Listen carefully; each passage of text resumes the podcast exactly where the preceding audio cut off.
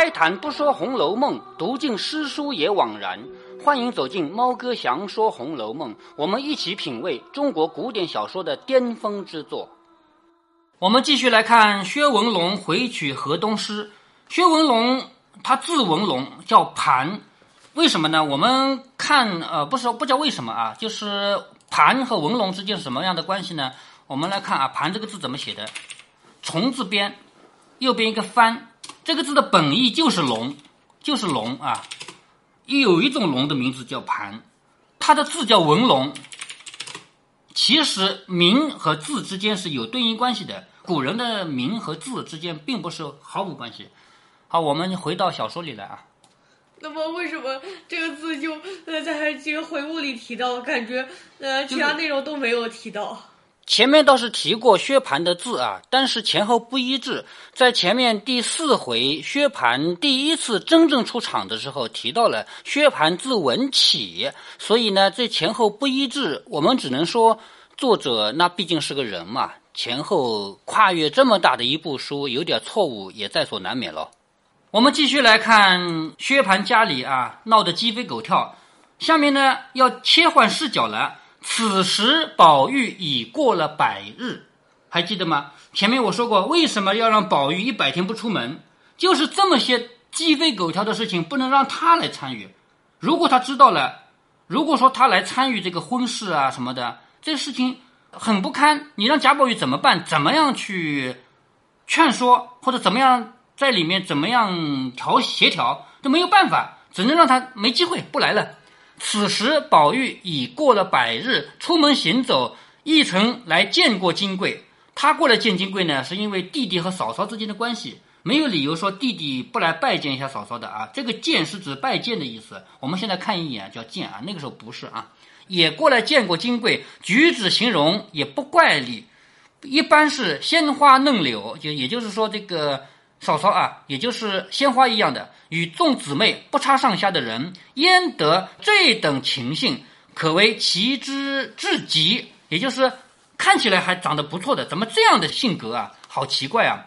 因此心下纳闷。这日与王夫人请安去，又正遇到迎春奶娘来家请安，说起孙少主甚属不端。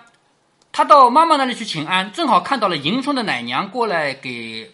王夫人请安，就说起了孙少主了。因为迎春嫁到孙家嘛，说姑娘唯有半地里淌眼抹泪的，就是迎春这个人，现在只有背后背着人的时候流点眼泪。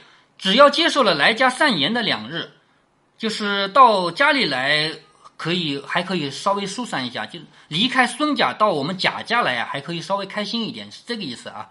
王夫人就说：“我正要这两日接他去。”只因七十八世的都不随心，所以就忘了。前儿宝玉去了，回来也曾说过的，明日是个好日子，就接去。正说着，贾母打发人来找宝玉，说明儿一早往天齐庙还愿。宝玉如今巴不得各处逛逛，听见如此，喜的一夜不曾合眼，判明不明的。好，现在说了几个事情，一个是迎春，她嫁的这个老公呢，怎么怎么不好。迎春自己还没回来啊，是那个奶娘回来说的，说迎春背着人只有流眼泪的份儿。然后王夫人说：“这样吧，明天是个好日子，把她接到我们家来住几天吧。”然后呢，贾母又让贾宝玉要到庙里去还愿。贾宝玉正好要出去，一百天不出去了嘛。次日一早，梳洗穿戴完毕，随了两三个老妈妈坐车出西城门往嫁过去的呃女儿还可以呃回到呃娘家吗？回娘家总可以回的吧？又不是说回到娘家永远不去了。回娘家来走走串门啊！只有像元妃那样的人才不能回娘家呀。出西城门外天齐庙来烧香还愿。这个庙呢，已经是昨日就预备了挺妥的。好，怎么叫预备挺妥呢？因为贾宝玉不是普通的香客，普通香客来你爱着来着来吧，你来这烧烧香好了。贾宝玉这种贵族家的公子啊，要来的话得提前做准备。还记得前面烧平安轿的那一回？提前把所有打扫好了，还要把不相干的人赶出去。结果呢，王熙凤跑进来，被一个小道士撞了一个耳光就打过去了。所以他们这些贵族的人出没啊，要提前做准备的。宝玉天生性怯，这个怯就是胆小。宝玉天生胆子小，不敢进那个狰狞的神鬼之相。庙里边那些菩萨，除了观音看起来是一个很好看的人，如来佛祖看起来也不错，其他的人不都是很凶的嘛？是不是？所以他宝玉这个人胆子小，不敢去看那些神鬼的样子。这天启庙系前朝所修，就是前面那个朝代造的啊，极其宏壮。如今年深岁久，又极其荒凉，里面的泥胎塑像皆极其凶恶，所以忙忙的焚过纸马钱粮，便退到道院歇息，就是去烧了一点香啊，烧了一些纸马啊什么的，就赶紧到旁边的院子去休息去了。一时吃过饭，众妈妈和李贵等人随宝玉到外面散淡玩耍了一回。宝玉因为困倦了嘛，又回到净室安歇。在庙里这个空旷的地方稍微玩了一会儿，因为困了，就到道士休息的地方来休息。众妈妈深恐他睡着了，便请当家的老王道士来陪他说话，不想让他在外面睡着。这个也是他们那个时候的一种观念啊。你还记得前面有一次贾宝玉不想让林黛玉睡着，就给他瞎说八道讲故事，什么老鼠偷金玉那个事儿啊，老鼠偷那个香玉香玉啊，香玉那个事儿啊。这个王道士呢，他是干嘛的呢？他不仅仅是个道士。一般来说，道士就是道念经的，和尚是念经的。但这个王道士他不仅仅是道士，他还是什么人呢？还是个医生。但他不是看病的医生，他是卖膏药的医生。这种东西你现在见不着了啊！我小时候到处都看到，就是有一个人啊，他在他的店里说：“我专门卖膏药，这个膏药嘴巴疼贴嘴上，手疼贴手上，腰疼贴腰上，反正我这个膏药包治百病。”就这么个人啊！咱们现在没人相信，所以也没有这东西卖了啊。这个。王道士专门在江湖上是卖药的，弄一些海上方之人设利，设利就是赚钱。设我们知道这个动词啊，比如说猜谜语叫设谜啊，这是个动词。利呢就是利益，赚钱嘛，就叫设立。这个庙外现挂的招牌丸散膏丹，色色俱备。好，丸散膏丹什么意思啊？丸就是那种球形的药啊，你一个一个往嘴里吃叫丸。散呢就是那种粉末状的药。膏就是往身上贴的啊，一贴丹呢就是丹药，也是这种小小的小丸子啊。色色俱备，亦常在宁荣两宅走动熟惯。也就是这个王道士啊，除了在庙里边卖药以外，还经常去宁国府、荣国府，都给他起了个浑号，叫王一贴。王一贴这个名字一看就知道啊，就是他的膏药只要一贴，你包治百病，什么病我贴一贴就好。说他的膏药很灵，只要一贴，百病皆除。当下王一贴进来，宝玉正歪在炕上要想睡呢，李贵等正说：“哥儿别睡了。”厮混着见王一贴进来，都笑着说：“来得好，来得好，王师傅，你极会说古迹的，说给一个我们小爷听听。”也就是个王道士啊，很会讲故事。你会讲故事的吧？来讲一个给我们贾宝玉听听，这样就免得贾宝玉睡着了嘛。王一贴笑着说：“正是呢，哥别睡，仔细肚子里面筋作怪啊，也就是你刚吃饱了，不要睡。”说的满屋子里人都笑了，宝玉也笑着起身整衣。王一贴便喝命徒弟们泡好的眼茶来，就是这个眼茶就是浓茶啊，叫自己的身边徒弟泡好的浓茶来。明爷道：“我们也不吃你的茶，连你这个屋子里做的还嫌膏药气息呢。”啊，明烟开玩笑啊，我们宝儿也不需要喝你的茶，你这个屋子里全是膏药，还嫌有气味呢。王一贴笑着说：“没当家画画的。”这个叫没当家画画的呢，是古代的一个俗语啊，就是说不敢不敢啊，也就是我们家里还有味道熏着你了啊，不敢不敢。膏药从不拿到这个屋里来的，知道哥儿今日必来，头三五天就拿香熏了又熏的，就知道贾宝玉要来。我这个屋子已经熏了几天了。贾宝玉说：“可是呢，天天听见你这个膏药好，到底治什么病？”王一贴说：“哥儿若问我的膏药呢，说来话长，其中细理一言难尽。”一共一百二十味，我这个膏药里面一共用了一百二十种药，君臣相济。君臣就是君药和臣药啊，就是其主要作用的药是君药，其他配合的叫臣药啊。君臣相济，宾客得宜，这也是指的药啊，宾药和客药嘛。温凉兼用，贵贱殊方。温凉兼用就是你热病冷病都可以用，贵贱殊方就是贵富贵病啊，还有普通病啊是不一样的方子。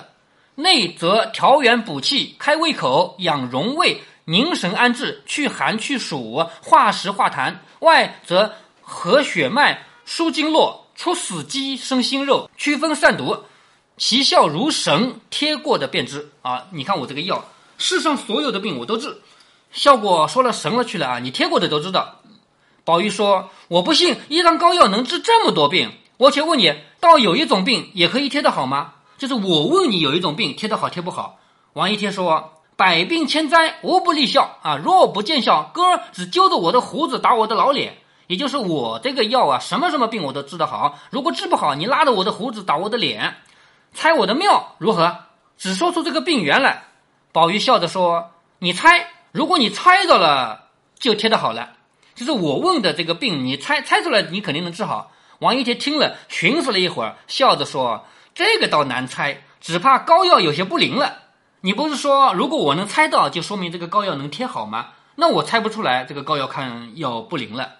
宝玉命李贵等说：“你们且出去散散。”接下来的话呢，宝玉是不能说给仆人听的，因为这是他们家的家事嘛，特别是关系到女人的事情啊。他叫李贵：“你们到外面去，这屋子里人多，越发真臭了。”李贵等听说，且出去自便，只留下明烟一个人。这个明烟手内点了一支梦田香，宝玉命他坐在身旁，却倚在他身上。王一贴心有所动，便笑嘻嘻的走近前来，悄悄的说：“我可猜着了。你看王这个王道士猜贾宝玉的病啊，他猜的是什么？听起来已经很搞笑了啊！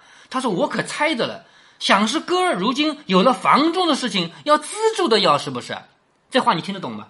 听不懂，听不懂啊！也就是他以为贾宝玉女人太多了，需要壮阳，是不是？你有了房中的事情要资助的药。话还没说完，明夜就先喝道：“该死，打嘴！”宝玉还没有理解呢，就是贾宝玉毕竟还没想到那一层嘛，连忙问：“他说什么？”明英说：“信他胡说。”吓得王一贴不敢再问，只说：“哥儿明说了吧。”宝玉说：“我问你，有没有替女人杜病的方子？”女人嫉妒有没有药方可以治？是不是？你不是一贴吗？你不是什么病都贴得好吗？有没有治女人妒的方子？王一贴听说，拍手笑道：“这可罢了，不但说没有方子，就是听也没听说过。”宝玉笑着说：“这样还算不得什么。”王一天又忙说：“贴肚的膏药倒是没有经过，倒是有一种汤药，或许可医。膏药和汤药你总知道的吧？膏药是贴在身上的，汤药就是熬着喝的，知道吧？说膏药没有，汤药或许有，只是慢点，就是说治这个病有点慢，不能立竿见影。你听他这个什么药啊？就这个药治女人妒忌啊，是能治的，就是效果有点慢。宝玉说什么汤药？怎么吃法？王一贴说这个叫做疗肚汤，就治疗妒忌的汤啊。疗肚汤用什么呢？你听啊，极好的秋梨一个，秋天的梨还要最好的那个。极好的秋梨一个，二钱冰糖，一钱陈皮，三碗水，梨熟为度，就是把这个梨煮煮熟了才好。每日清早吃这么一个梨，吃来吃去就好了。贾宝玉说：“这也不值什么，只怕就不会有效吧？你一定不知道梨煮水是喝了干嘛用的？治咳嗽。哎，对，治咳嗽的，是不是啊？这个药能治妒忌嘛？是不是？贾宝玉说：这个东西也不值什么钱，只怕未必有效吧。王一贴说：“一剂没效果，吃十剂。今天不好，明天吃；今年不好，明年吃。横竖就是这三味药，反正都是润肺开胃，不伤人的，还甜丝丝的，又治咳嗽又好吃。吃过了一百岁，人早晚是要死的嘛，死了还妒忌吗？到那个时候不就有效了吗？是不是啊？早晚有一天把妒忌给治好了，因为人反正是要死的，是不是啊？”说着，宝玉和明烟都大笑不止，骂说：“油嘴的牛头！”王一天笑着说：“不过是斜着解午顿罢了，也就是本来你要打瞌睡的嘛，要睡午觉的嘛，我们就随便聊聊天，解解你的午顿罢了，有什么关系？说笑了，你们就值钱。”老实告诉你们说，连膏药也是假的。也就是这个王一贴告诉了贾宝玉啊，我老实告诉你啊，一切都是假的，连膏药都是假的。我要有真的药，我自己先做神仙去了，我还跑到庙里来混呢，是不是啊？你说有的人他卖的药吃了长生不老，他干嘛自己不吃了长生不老，他要来卖药，是不是这个道理啊？我有这么好的药，世界上所有的病都治得好，我干嘛我自己不当神仙？我要到这个庙里来瞎混？他说：“老实告诉你啊，什么都是假的，连膏药也是假的。我要有真药，我自己还做神仙呢，还跑到这个庙里来混。”正说着，吉时已到，请宝玉出去焚化钱粮散符。也就是贾宝玉要烧那个东西呢，还要看时间的。现在时间到了啊，要出去烧了。功课完毕，这个功课不是做作业的功课啊，也就是磕头啊、烧香啊、烧东西啊，那个功课啊，功课完毕，方进城回家。那时迎春已来家好半日，贾迎春回来了，孙家的婆娘、媳妇等人已经带过晚饭。贾迎春现在回来不可能自己回来啊，孙家那边的人也要陪着过来，因为她已经是孙家的少奶奶了嘛。打发回家去了，迎春方哭哭啼啼的在王夫人房中诉委屈。迎春在孙家人还在场的时候是不能哭的，现在孙家人已经走了，只有迎春了。迎春在王夫人面前就哭，诉委屈，说孙少主一味好色、好赌、酗酒。你看他有什么优点吗？好色、好赌、酗酒，家中所有的媳妇丫鬟都被他赢遍了，哪个女的都没逃得了他的魔爪。略劝过两三次，他就骂我说是醋汁子老婆拧出来的，也就是。迎春劝劝他而已，他就说：“你吃醋，你是醋汁子里拧出来的。”又说：“老爷收了他五千两银子，不该使了他的。如今他来要了两三次，要不到，便指着我的脸说：‘你别和我充夫人娘子，你老爷使了我五千两银子，把你准则卖给我的，好不好？打一顿，撵到下房里睡去。当日有你爷爷在时，稀土上我们的富贵，赶着相与的。’”论理，我和你父亲是一辈，如今强压了我的头，卖了一辈，又不该做了这门亲，道教的我看着赶势力似的。这句话什么意思啊？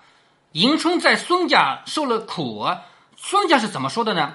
孙少主说：“你是你爸卖给我的，你爸借了我五千两银子不还，把你抵押给我了，所以你不要跟我充当充老婆，你不是我什么老婆。我如果看你顺眼的话，你就是老婆；看你不顺眼，你给我去干。”低等活去，那么在这里呢，作者没有说这句话是真是假，也就是假设究竟是把迎春嫁给孙家的，还是借了五千两银子不还，把迎春抵给孙家的，我们都已经不知道了。那你觉得是哪个呢？不知道，不知道，因为我们不能瞎猜，这里只能说两个可能性都有，要么就是这个孙少主胡说八道，反正他也不是什么好人，还有就是假设这个人。借人家银子不还，把女儿抵抵，反正假设也不是什么好人，都有可能，是不是？那么，那读《红楼梦》的人是怎么猜的？猜嘛，两种猜法都有呀，两派人都有，一面说，一面哭得呜呜咽咽，连王夫人还有众姊妹无不落泪。王夫人只得用言语劝解说：“已经是遇见了这个不小事的人，可怎么样呢？在那个时代又不可能离婚，是不是啊？你已经这样了，你还能怎么样呢？”当日你叔叔也曾劝过大老爷的，也就是贾政啊，劝过贾赦的，叫他不要这个亲事啊。说你叔叔也曾劝过大老爷不要做这门亲的，大老爷执意不听，一厢情愿，到底做不好了。我的儿，这也是你的命。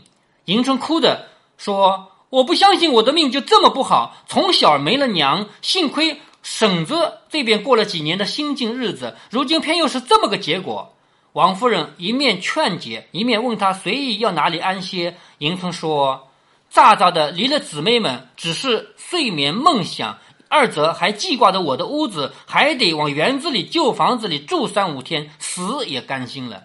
他这次回来还想住进大观园住几天。他说：等我住几天以后，我死也甘心了。不知道下次可还能不能住得了呢？好，这也是一句谶语，说明以后再也没能回来过。”很有可能马上就会死了，因为后面没有了嘛，我们不知道他究竟怎么死，也就是还有什么时候死。王夫人忙劝说：“快休乱说！不过年轻的夫妻们闲牙斗齿的，就是吵吵架的而已啊，就是万万人之常事，何必说这个丧话？也就是你干嘛说什么死不死的？大家都会小夫妻嘛，都会吵架的嘛。”人命人忙忙的收拾紫灵洲的房屋，命姊妹们陪伴着解释。这个解释就是陪他解怀，陪他释放，叫解释。又吩咐宝玉说：“不许在老太太跟前走漏一息儿风声，也就是迎春在外面受的苦，不能告诉老太太。倘或老太太知道这些事，都是你说的。”宝玉唯唯的听命。迎春世夕，就是这天晚上啊，仍在旧馆安歇。众姊妹等更加亲热异常，一连住了三日，才往邢夫人那边去。按理说，邢夫人虽然不是亲生的嘛，毕竟是她的妈妈，但是她是跟王夫人好一点啊。住了三天以后，才往邢夫人那边去，先辞过贾母及王夫人，然后与众姊妹分别，更皆悲伤不舍。还是王夫人、薛姨妈等安慰劝示，方止住了往那边去。又在邢夫人处住了两日。就有孙少主来人接去，迎春虽不愿意去，无奈怕孙少主之恶，只得勉强忍情作辞了。邢夫人本不在意，你看邢夫人根本就不在意，有什么了不起的？也不问其夫妻和睦，家务繁难，只是情面色泽而已，终不知端地。且听下回分解。可惜的是，下回再也没有了。到这里为止，我们《红楼梦》就已经读完了。下面呢，我们还要花一点时间啊，就是不依照的这本书的后四十回，我们来按照前面这么多回留下的线索，还要按照脂砚斋还有跟脂砚斋同时代的其他人留下的线索，我们来理一理《红楼梦》最有可能的结局，理的不可能太细啊。我们下面重新录一集，下一集就专门来讲讲《红楼梦》的结局问题。